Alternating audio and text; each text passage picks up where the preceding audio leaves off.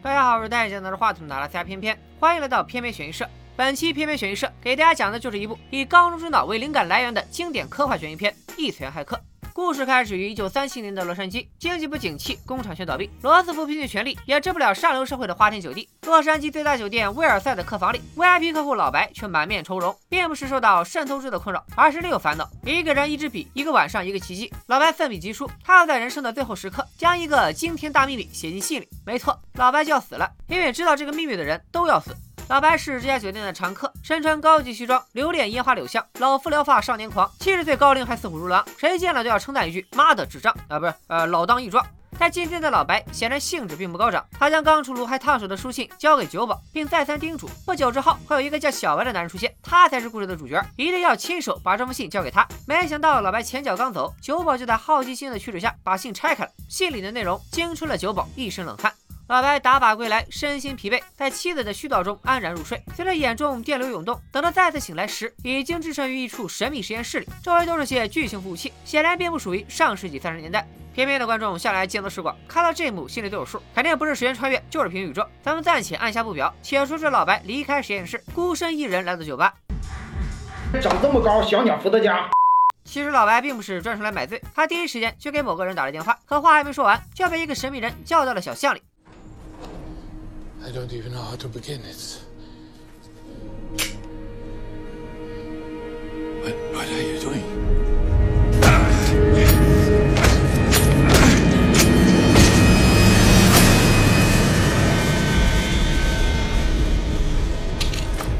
转眼到了第二天，我们的主角小白终于登场了。他从几百平的豪宅中醒来，却发现洗手台上有血迹，脏衣篓里还有一件血衣，电话答录机里还传来洛杉矶警局的留言，指明要小白去趟警局。可小白赶到警局，映入眼帘的却是老白冰冷的尸体。小白悲从中来，他和老白从事电脑软件开发的工作。小白在老白手下干了六年，两人的关系亦师亦友。老白膝下无子，对小白也如释如负，就连紧急联系人留的也是小白的名字。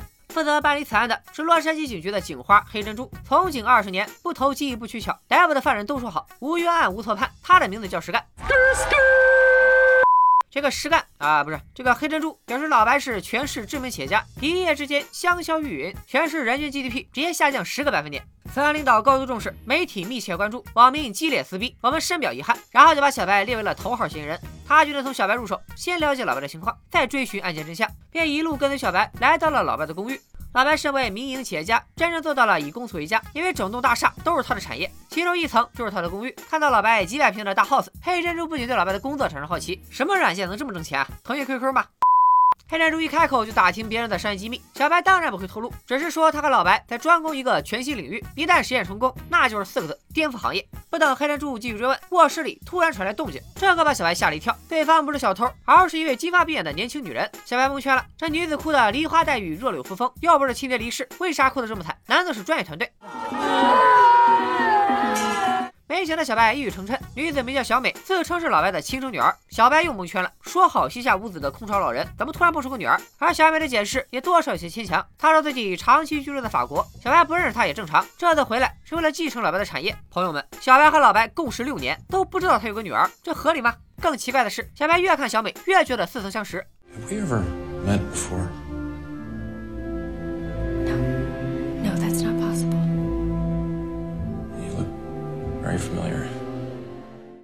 在小美身上闻到了线索的味道，于是留下询问小美。小白则独自一人前往大厦的第十三层，这里是老白的实验室，存放着他一辈子的心血。如今老白已经离世，实验室里只剩下另一个助手黄毛。黄毛悲痛无比，他觉得老白的死对人类而言，相当于失去了另一个爱因斯坦，因为老白的实验已经大获成功。他们用计算机创造出了一九三七年的虚拟洛杉矶，人类可以通过特定仪器与虚拟世界进行连接，将自己的记忆植入虚拟人物的大脑，借用虚拟人物的躯体为所欲为，就像开头老白做的那样。身体留在现实世界，而意识却在一九三七年的洛杉矶畅游。被占据身体的虚拟世界的人，则会失去这段时间的记忆。由于技术尚未成熟，目前也只有老白有权限进入虚拟世界。黄毛和小白一样，也没听说过老白有个女儿。这下小白更觉得小美很可疑，便来到他住的酒店当面对质。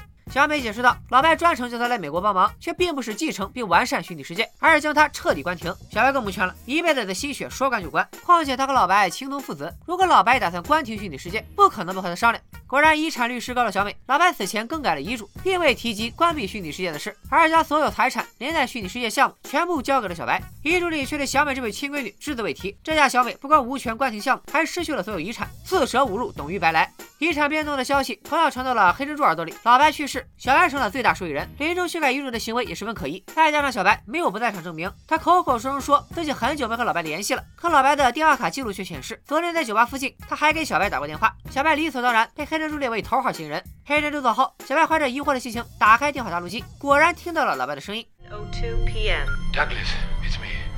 Listen, I've stumbled onto something incredible that changes everything. I'm here in Sambaon, Maine, at 7th. In case something happens to me, I left you a message in the system. I gave it to. How did you find me?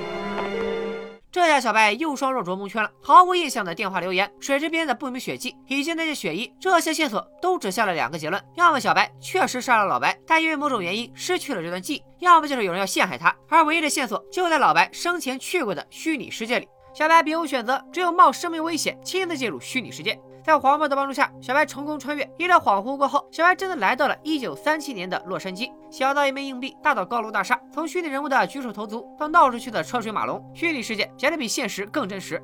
不过由于技术尚未成熟，小白最多只能停留两个小时，否则就有可能彻底沉沦，再也无法回到现实世界。小白打车直奔公司原址。一九三七年，这里还是个古董行。店长的相貌让小白着实吃了一惊。这个人不是别人，正是已经遇害的老白。小白立马明白了过来，眼前的人根本不是老白，而是老白在这个世界的化身。You've been here before. You look kind of. kind of familiar. Name's Douglas Hall. Douglas Hall. Douglas Hall, no? No, doesn't ring a bell. Guess you just have one of those. those faces, familiar faces. 根据老白的行动记录，小白又找到了威尔塞大酒店，找到了那晚陪老白困觉的舞女。但是舞女很有职业操守，不可白日宣淫，有啥生意在晚上谈。小白现在最缺的就是时间，根本等不到晚上。然后小白去酒吧找到酒保，看清了酒保的相貌，小白又蒙圈了。这个酒保居然长得和黄毛一模一样。当小白问及老白有没有在他这儿存东西时，酒保却顾左右而言他，明显有所隐瞒。但两个小时已经转瞬即逝，小白只来得及躲进厕所，就伴随着全身一阵抽搐，在现实世界中醒了过来。随着小白的意识离开，虚拟世界中的小白也悠悠转醒，陷入了“我是谁，我在哪儿，午饭吃什么”的哲学拷问中。小白前后的巨大变化都被酒保看在眼里，他的眼中闪过神秘莫测的光芒。回到现实的小白激动的不能自已，尽管啥也没问出来，但虚拟世界出乎意料的成功。他和黄毛抱在一起，猛男贴贴，开心的就像第一次给我三连的孩子。可没等他们高兴太久，实验室就迎来了一位不速之客，正是酒吧老板。老板说，当晚他亲眼看到小白将老白接走，第二天报纸上就刊登了老白的死讯，这杀人凶手肯定是小白。老板一开口就向小白勒索一笔巨款，看小白愣住了，误以为他想赖账，一言不合大打出手，最终不欢而散。老板威胁小白放学别走，他要向警方告发小白，而小白则沉浸在自我怀疑中无法自拔。到底是不是他杀了老白？小白是越想越乱，越乱越想，只好求助于世界上唯一和老白有血缘关系的人。小美怀疑小白早就用过机器，在穿越过程中大脑受损，不光将自己用过机器的事忘了个精光，还患上了间歇性失忆。Why do I get the feeling that we've met before? Maybe we have in another life. 两人推杯换盏，推心置腹。小白是腰也不酸了，腿也不疼了，跟着音乐就和小美跳起舞了。小美也终于承认，她对小白也有一种似曾相识的感觉。两人贴身热舞，深情拥吻，激情的小目标烧到嗷嗷。然后，然后小白就回家睡觉去了。没想到睡到后半夜，小白醒了，主要是不行也不行啊！你家突然闯进来一群彪形大汉，你也睡不着。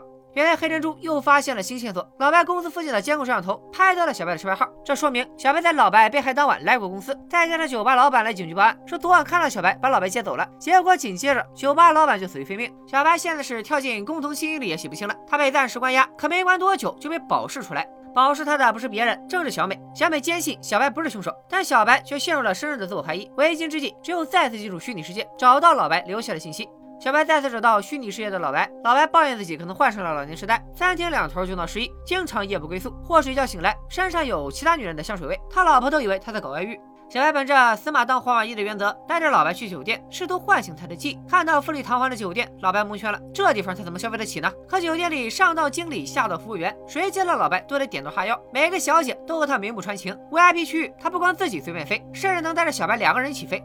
故地重游确实起了效果，老白终于想起自己给小白写了封信，就存在酒保那儿，而酒保一直密切关注着小白的动向，发觉不对劲，立马脚底抹油。不过还是被小白追上，没想到酒保掏出一个大宝贝，原来这一切都是他的圈套。酒保承认他偷看了信件的内容，信里诉说着虚拟世界的真相。他起初是把这封信当做玩笑，可后来他亲眼目睹了小白和虚拟小白的切换，然后驾着汽车往城市边缘开，到所谓的世界尽头转了转，这下不信也得信了。虚拟世界有界限的事，小白早就心知肚明，老白何必做这种脱裤子放屁的傻事呢？然而酒保并没有给小白思考的时间。Is this real?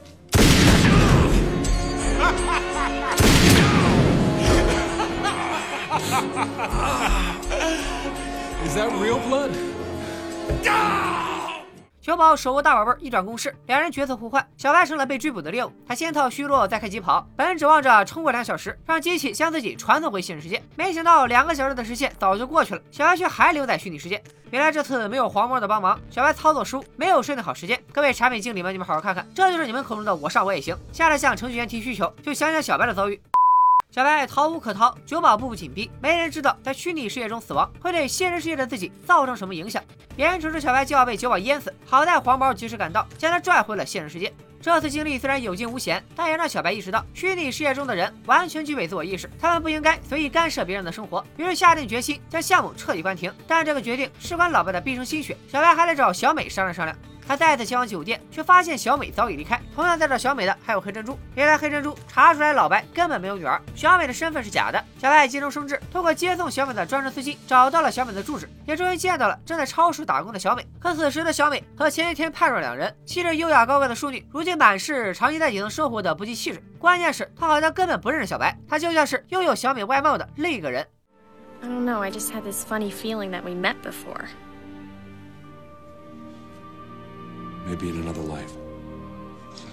看着眼前完全陌生的小美，再联系老白的书信，小白彻底想明白了。他驾车向着城市边缘驶去，就像虚拟世界的酒保一样，即使遇到路障也不停留，终于来到了世界尽头。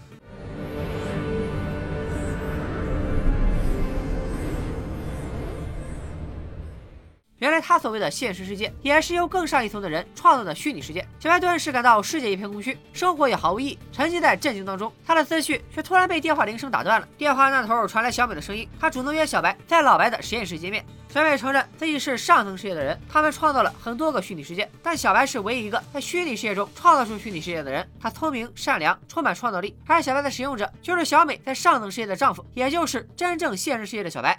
他把虚拟世界当做消遣。前些天，他发现老白知晓了虚拟世界的秘密，便占据了小白的身体，亲手将老白切成了两半。酒吧老板也死在他手上。上层小白渐渐沉迷于杀戮的快感，还威胁要对小美下手，因为小美早在第一次见到虚拟小白时就已经深深爱上了他。I'm not even real. You can't fall in love with a dream. You're more real to me than anything I've ever known. 好一个经典的我绿我自己。另一边，黄毛终于还是抵抗不了诱惑，偷偷进入了虚拟世界。没想到他的意识刚刚占据酒保的身体，就遭遇了车祸，被强行弹出虚拟世界。然而黄毛的意识已经在虚拟世界死于车祸，回到虚拟世界的并不是黄毛，而是酒保。黄毛误打误撞，居然发现了虚拟世界的隐藏规则：一旦使用者的意识在虚拟世界死亡，计算机就会把虚拟世界的人的意识下载，反过来占据使用者的肉体。大楼保安很快发现了黄毛的异样，立刻打电话给小白。一听说黄毛有异动，小白立刻就不困了，穿上衣服就赶往公司。而小白走后，小美也立刻醒了过来，给黑珍珠打了一通电话。小白赶到实验室的时候，酒保正沉迷于电视机里的五光十色，在酒保眼里，小白他们简直就是神。而看破红尘的小白在一旁默默叹气。他向酒保坦言道：“其实这里也是虚拟世界，小白就是因为知晓了世界的真相，才被上层世界的人灭口。现在小白也知晓了真相，恐怕很快也会死于非命。”说着，就有把枪顶着他的脑门。小白一番掏心掏肺的肺腑之言，酒保却还不死心，他坚持要小白带他去看看自己诞生的地方。So this is where I was born.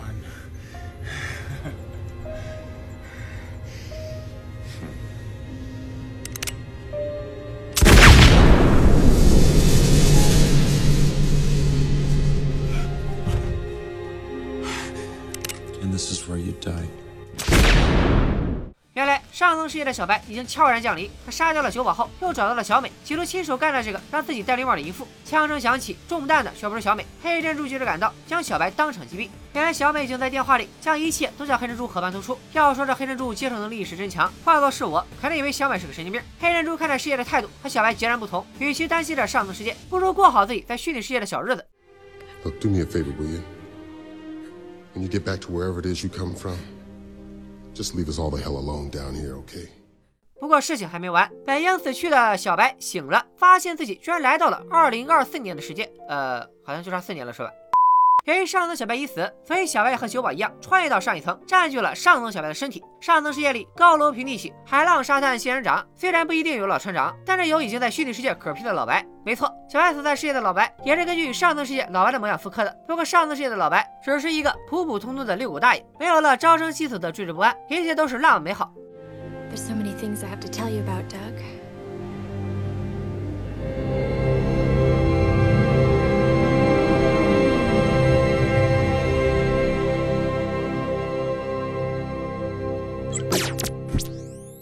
异次元骇客》拍摄于上世纪末，也许是即将到来的千禧年，激发了创作者们对未来的向往。二零零零年前后涌现出诸多科幻佳作，先是九八年横空出世的《移魂都市》，九九年上映的《黑客帝国》后来居上，然后就是这部《异次元骇客》。三部电影从主题到情节推进都极其相似，甚至让人怀疑剧本是一个人写的。但相较于前面两部，《异次元骇客》预算有限，视效全面落后，唯一的大场面、世界镜头也做的缺乏想象力，险胜贴图满天飞的八六版《西游记》。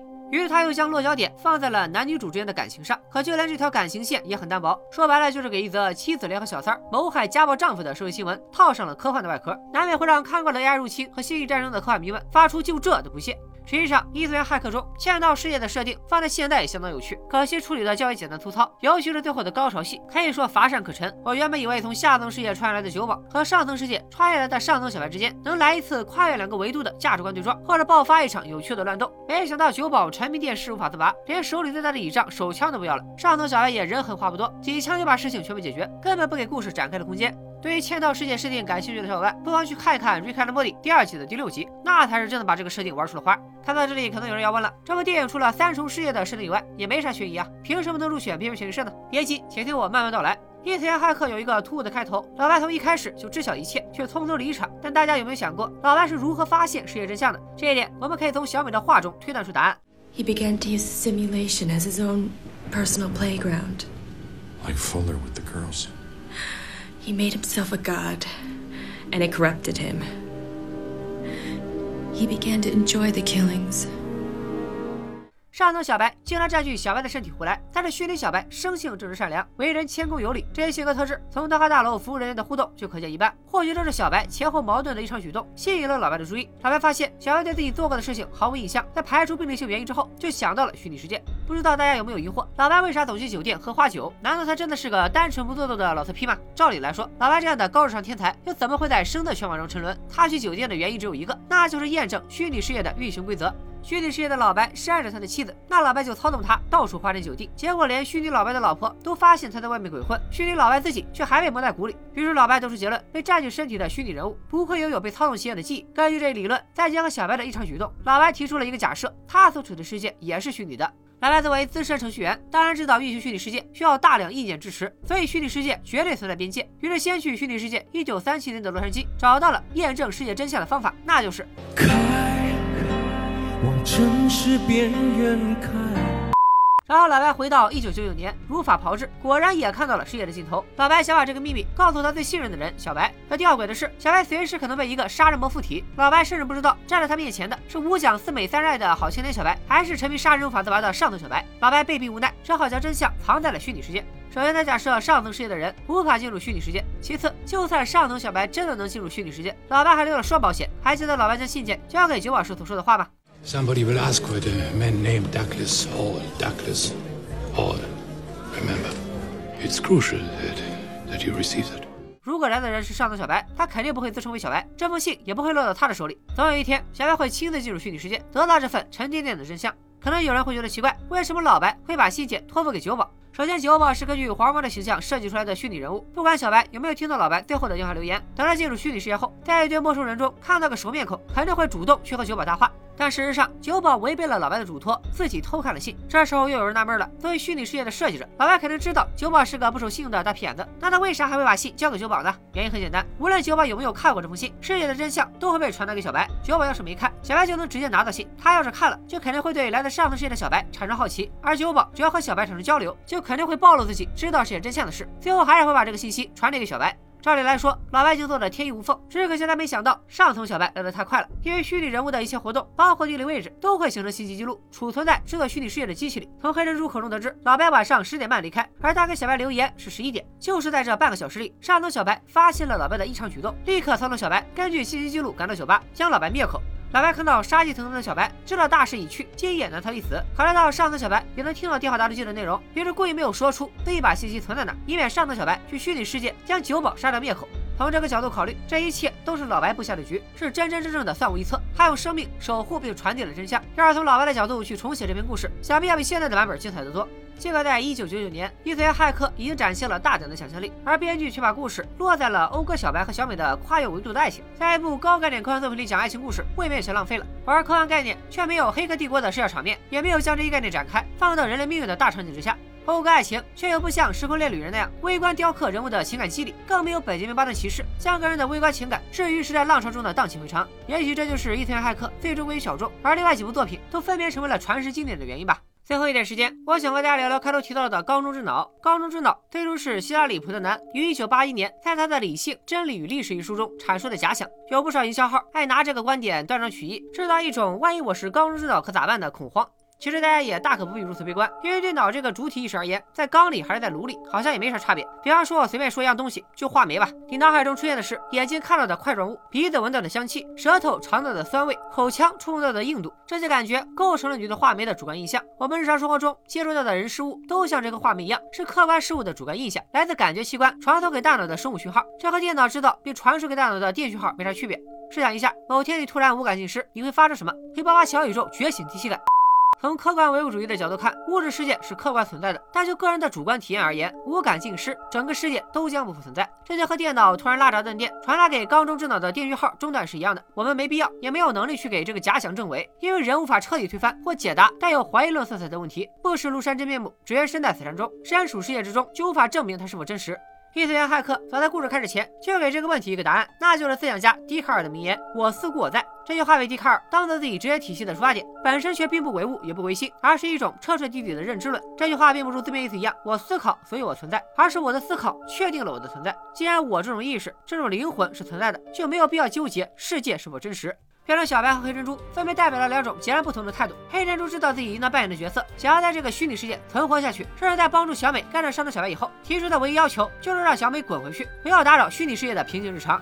而小白在知道世界真相以后，没有得过且过，而是一度陷入了迷茫，因为他在生活中已经功成名就，却突然得知这一切都是梦幻泡影，心理落差实在太大了。所以当他进入上层世界后，展现出了极大的快乐和满足。小白和黑珍珠所代表的不仅是面对世界真相的态度，更是两种截然不同的人生观。黑珍珠遵守世俗的规则，享受平静的生活；小白却不是个循规蹈矩的人。从他花了六年心血研究虚拟世界，就能看出他对打破规则的渴望。总而言之，看破红尘很潇洒，命里打滚真英雄，没有孰优孰劣，只是两种不同的生存状态和人生观。本期编辑悬疑社推荐作品《异次元骇客》，创意指数八点零，逻辑指数七点五，悬念指数八点五，反转指数七点零，烧脑指数七点五，豆瓣评分八点四分，阿莱克 B B 评分七点一分，片片给出的悬疑计算值七点六分，值得一看。本期片片悬疑社，我选择了一部相对小众的科幻片，放在当年它并不出彩，时至今日更是无人问津。但它代表了一个时代的思潮。其实影史中有大量异次元骇客这样的沧海遗珠，他们或是不被同时代的观众所认可，或者被明显的瑕疵遮盖了闪光点。以后的片片悬疑社，我也会隔三差五做一期遗珠悬疑片。如果你也喜欢这个系列，请多多一键三连，你们的支持就是我爆肝的动力。今天就说到这里，咱们下期再见，拜了个拜。